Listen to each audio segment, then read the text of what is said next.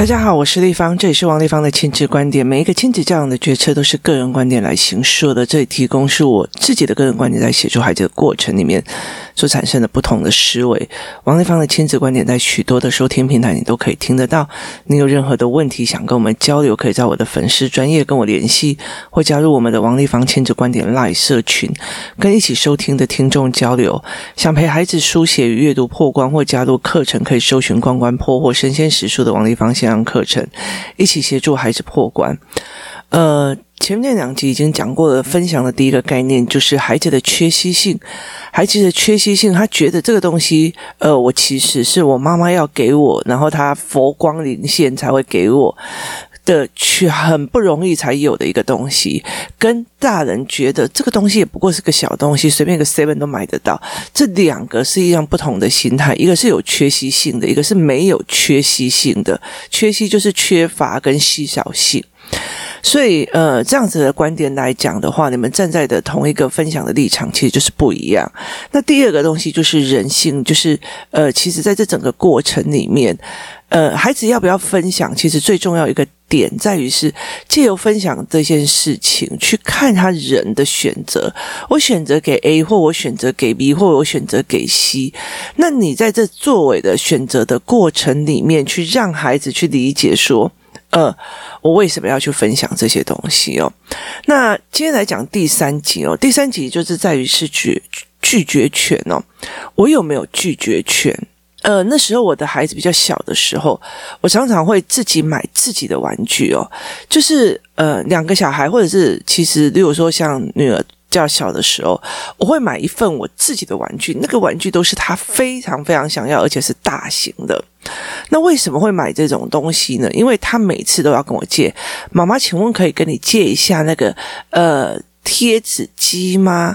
然后我就会说：“哦，你这么你这么呃温柔的问我，让我很难拒绝。”然后我就说：“那你可不可以凶一点的拒绝我？”那他就会说：“啊，没这样凶一点说，给我拒，我就是要，我就是要让我有理由拒绝你哦。”那他就是不要啦，妈妈麻烦你，请你给我借我好吗？我一遍一遍的让他去练习跟我借，然后去让他知道我的心理态度。例如说，你这样子我好难拒绝，你这么温柔的问我，我好难拒绝哦。这是温柔攻击法。之前我们在 Podcast 前面已经有在讲过这件事事情。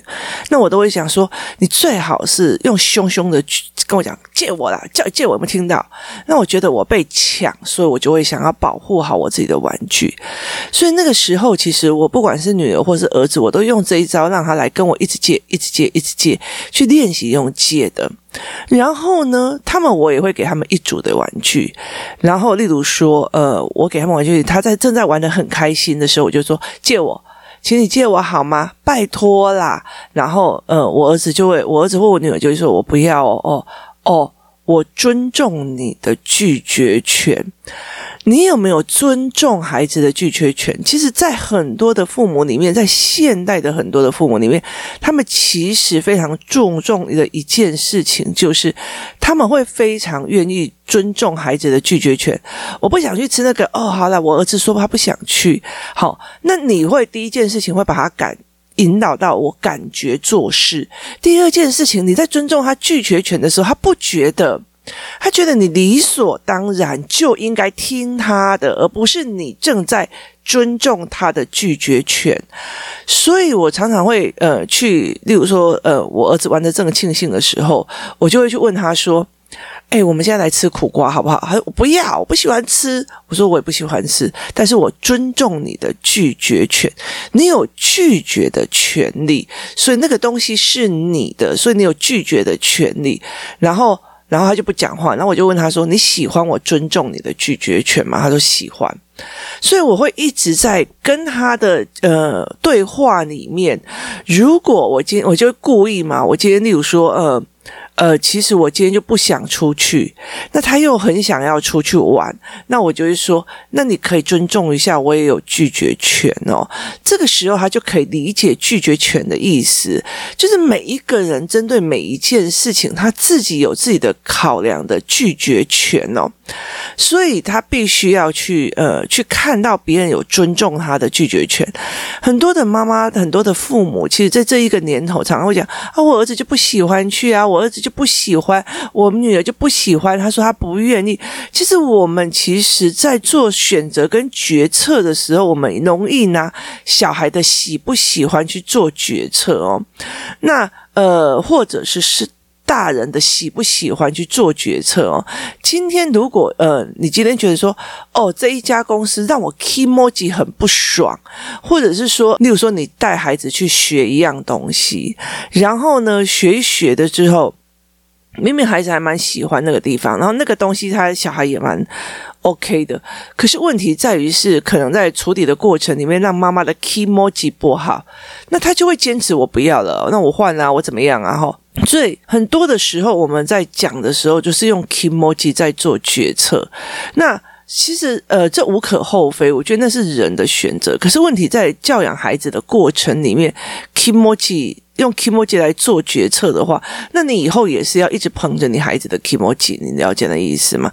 所以，其实，在做很多的决策的过程里面，我会一直去呃，让孩子去理解我所做的决策是有经过思维的，有经过思维，而且站在两个人的立场。例如说，我今天如果要停掉他的某一个课程或者某一个东西，其实我会经过这个东西，他是不是需要这个东西？他呃做的是不是开心，或者是说这个东西他是不是觉得 OK？那并不是以我的 kimoji 为主哦，所以其实我觉得在这整个过程里面，他其实呃拒绝权哦，我们常常会讲说哦，这小孩有拒绝啊，他就不喜欢他怎样，有的没有？对小孩子有他的呃。不愿意拒绝父母的过程里面哦，可是问题是在于是，呃，我们在选择尊重他的过程，啊，他不喜欢，我们就不要勉强他的过程的过程里面，其实没有告诉他说我尊重你的拒绝权哦，所以导致他想要呃分享，别人不愿意分享给他的时候，他是觉得你怎么可以拒绝我？为什么不可以呢？因为每一个人都有他的拒绝权，每一个人都有他选择做人的样貌哦。所以你可以今天做很多的事情啊。我今天可以拒绝任何一件事，你我可以都不要分享，我可以都不要做什么。因为每个人都可以选择他要做什么样的人的样貌哦。这也是我最近常在跟我的呃工作室的妈妈在聊的一件事情哦。就是在很多的事情的过程里面，他就觉得这这个人怎么。怎么可以做这种事？这个人怎么可以摆烂成这个样子？这个人怎么可以怎样怎样怎样怎样？我都会回答他们一句话说：他们可以选择做这一件事情的抉择哦。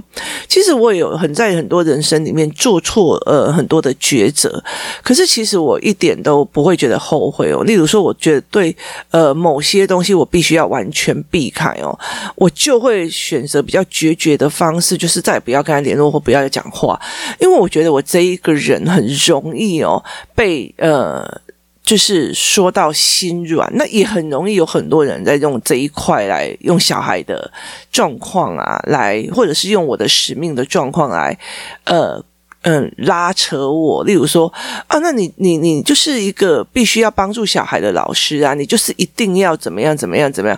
那其实我觉得东西就是说，这个东西是我愿意帮。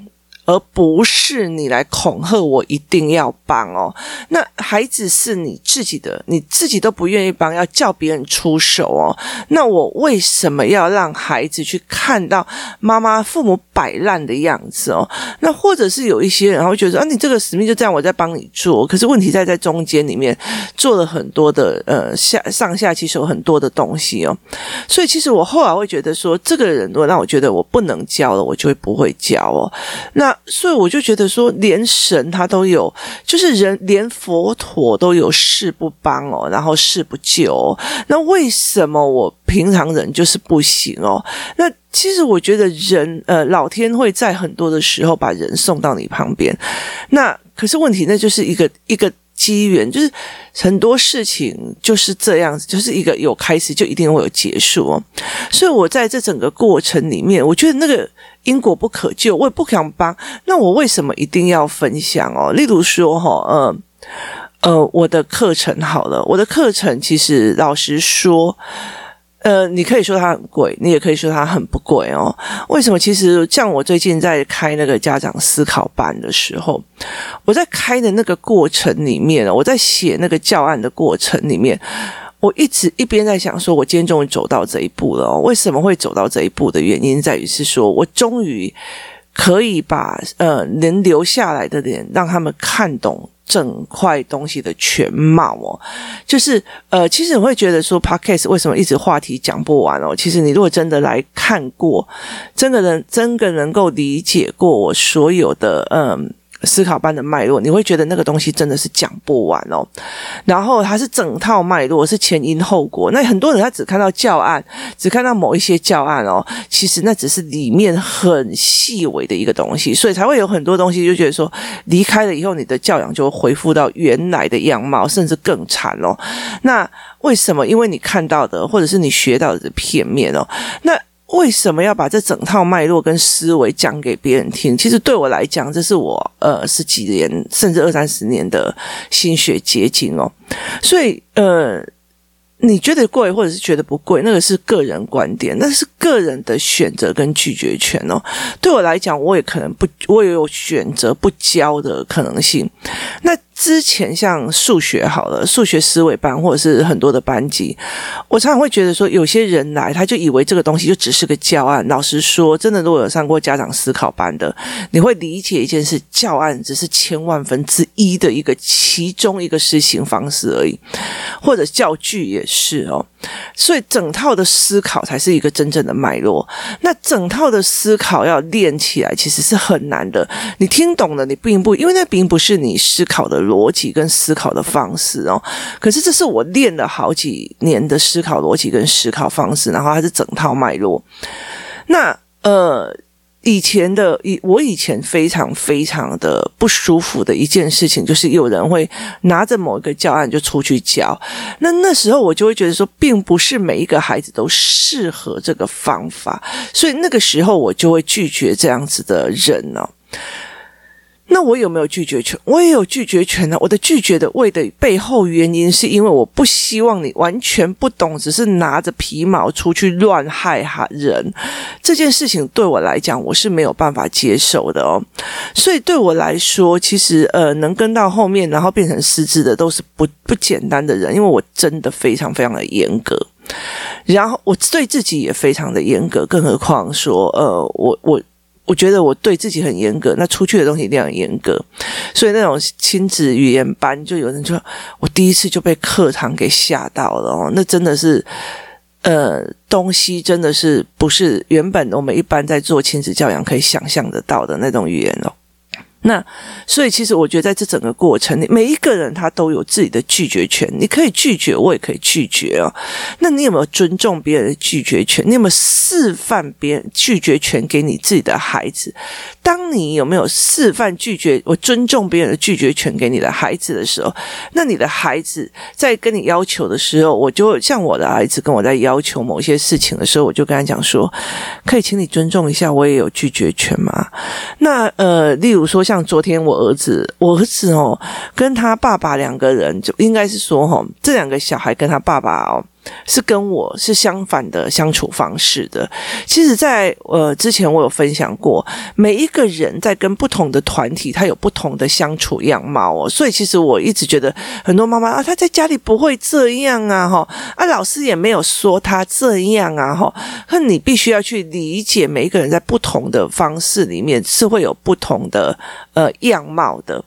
所以后来我呃就做了这一件，我就我他就。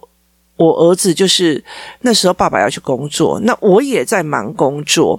可是我在工作室，然后我儿子来就一直呃打电话，用他的手表打电话要给他爸爸，请他爸爸把他的玩具拿过去工作室。结果后来到我回神过来，因为我在做呃我在写稿子，然后我在写稿子给出版社的时候，我就看到他已经躺在地上，然后躺着，然后有点北宋这样子的样子，我就把他叫过来，然后我就问他说：“呃。”你是不是叫爸爸帮你拿东西？爸爸拒绝了，他就说：“对。”我说：“你知道爸爸去哪里？”他说：“去工作。”我说：“对，爸爸去工作。”那我也正在工作，我们都在为这个社会做一些事情，去提供我们的价值与分享。那请问你拿玩具过来是个人还是呃提供给所有人的？他说：“个人。”我说：“那爸爸没有拒绝权吗？”然后他想想以后就说有，我说那凭什么他不能拒绝你？你要在那边生气呢？那这样也可以呀、啊。我所有的要求你也要达到，那你不可以拒绝我，要不然我就生气。例如说考试要考几分或干嘛，我可以这样要求你吗？你如果做不到，我就发飙生气，可以吧？他就说不行。对，我说每个人都有他自己的权利可以拒绝，那为什么爸爸不行？然后他就没有讲话。我就说。每一个人都在为很多的人去做付出哦，这我觉得，呃，计程车司机在做的一件事情，他是在提供人家的不愿意做或没有办法做的呃搭乘服务哦。例如说，你不想开车，所以你要搭计程车，就是你不愿意做，但是你付钱请别人帮你做，他提供了一个呃公用跟提供了一种服务给你哦，他其实在为别人做事，也为自己做事哦，所以在这整个过程里面，我带他去看，那为什么把他们不能做呃拒绝的这个权利哦？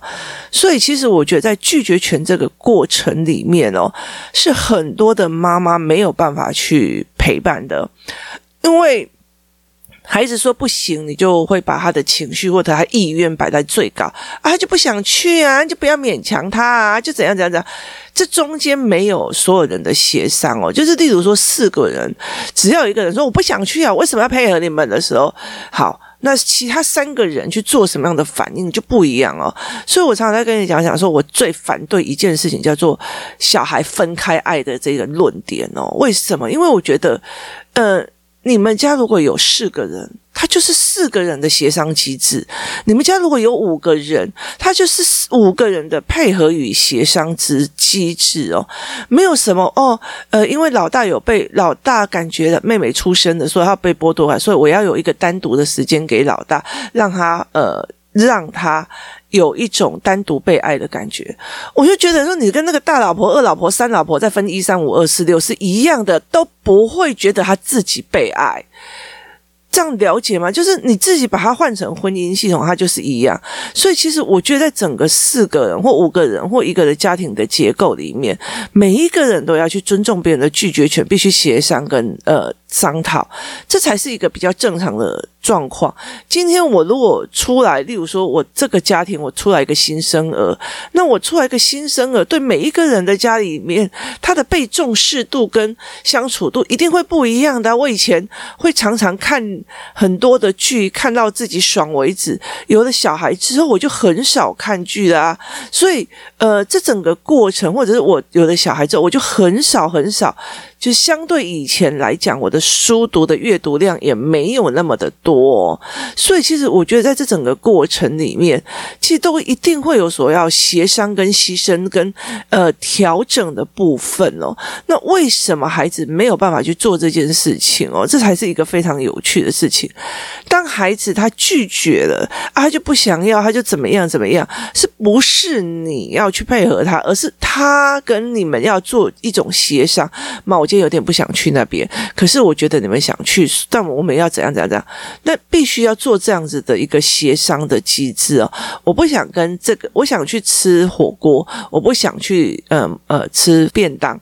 那好。那你就要协商啊，那你甚至要考量金钱，考量预算，你甚至要考量路径啊。我总不能跟他讲说，我现在很想吃清水的大米，所以全家的人就要跟我杀下清水去吃一碗大米再回来，没有这一回事啊。三级警戒的时候，我真的是。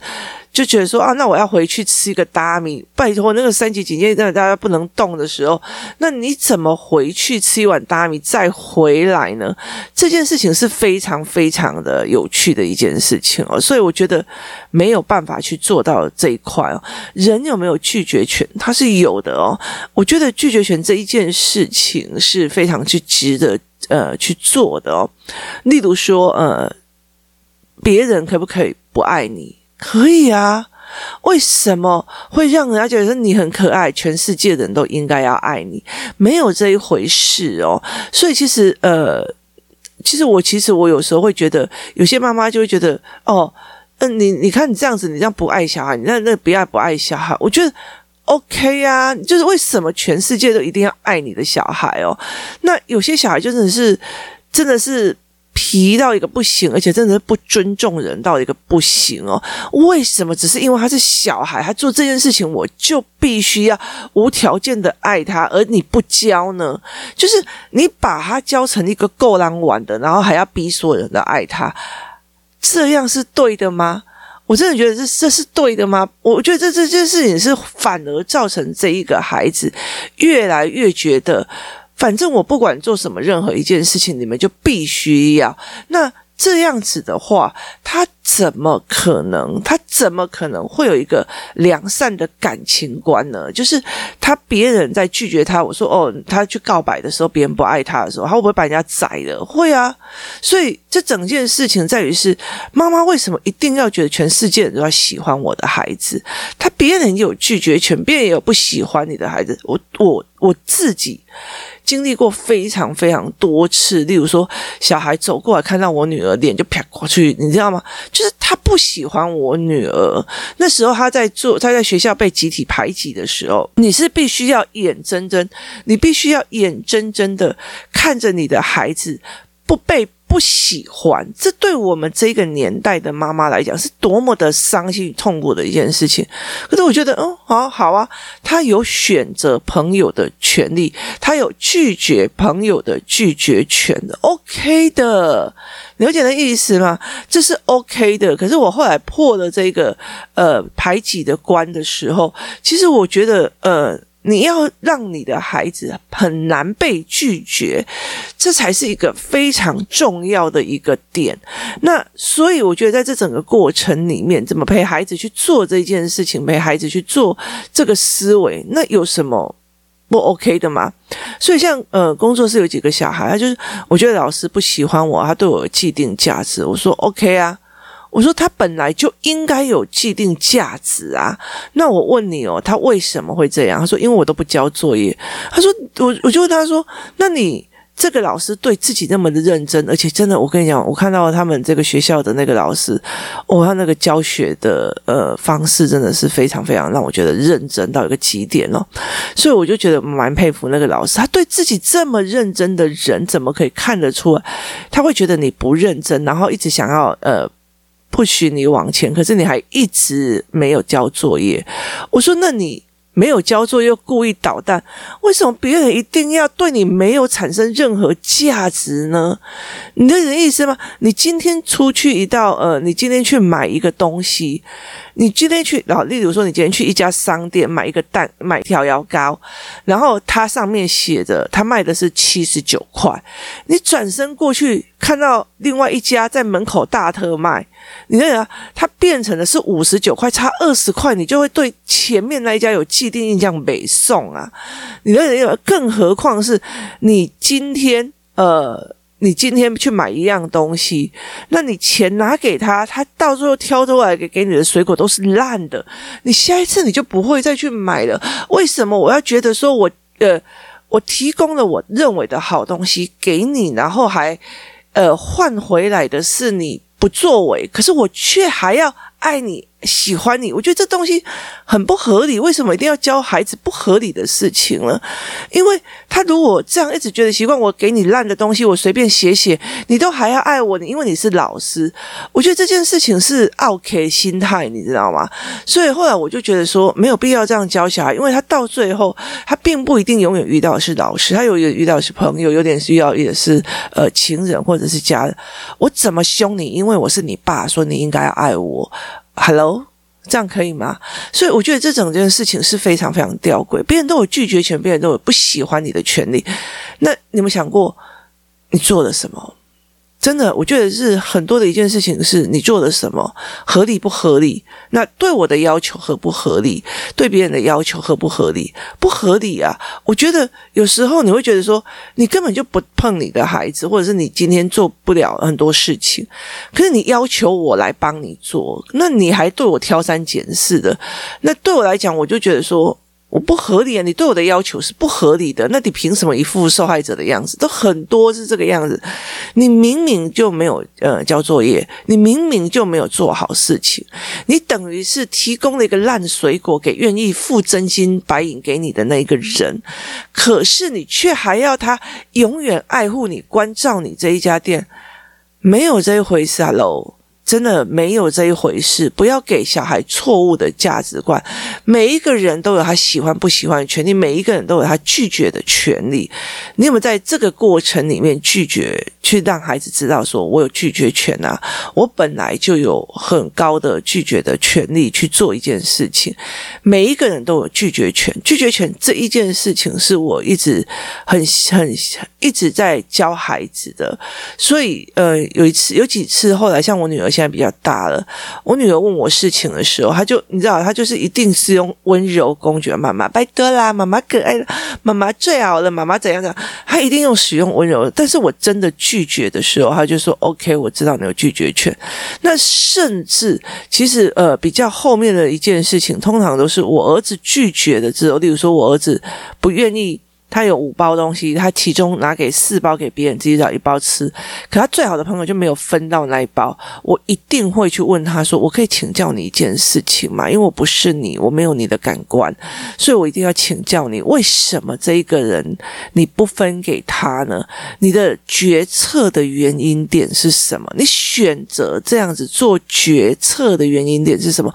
我要的是他的思路，我也要透过他的思路去知道他的感受。”受，所以我常常会做这件事情哦。例如说，我的儿子他常常呃，每次跟工作室的小孩一起回家的时候，就会有例如说一百块或一百五十块的呃便当哦，呃预算，那他们就拿这个预算去买东西哦。例如说，我儿子他会拿钱去买东西，那他们怎么去做决策的这一件事情是非常非常重要的哦。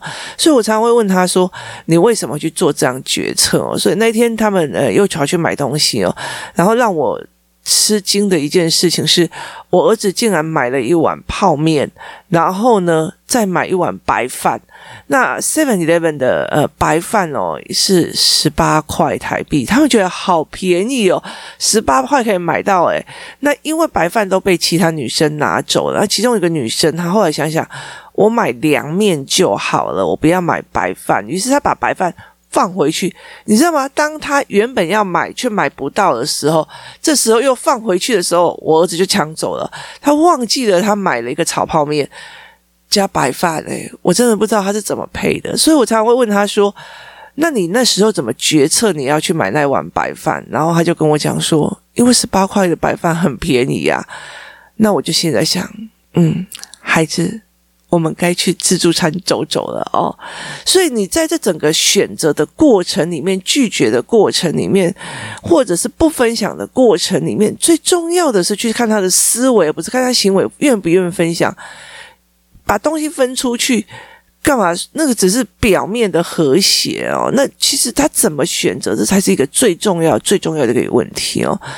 怎么去陪伴孩子去看这一块，才是一个最重要的。每个人都有他自己的决策，他有他的拒绝权。为什么孩子不应该去思思考考这件事情呢？我尊重你的拒绝权，请你也尊重我的拒绝权。每一个在拒绝背后，其实他有他自己的思路，他自己的感觉，跟他自己在想的决策一个点，这才是一个思维的最重要的一个观念。今天谢谢大家。也希望大家可以慢慢的带领孩子去看一下什么叫做拒绝权。谢谢大家收听，我们明天见。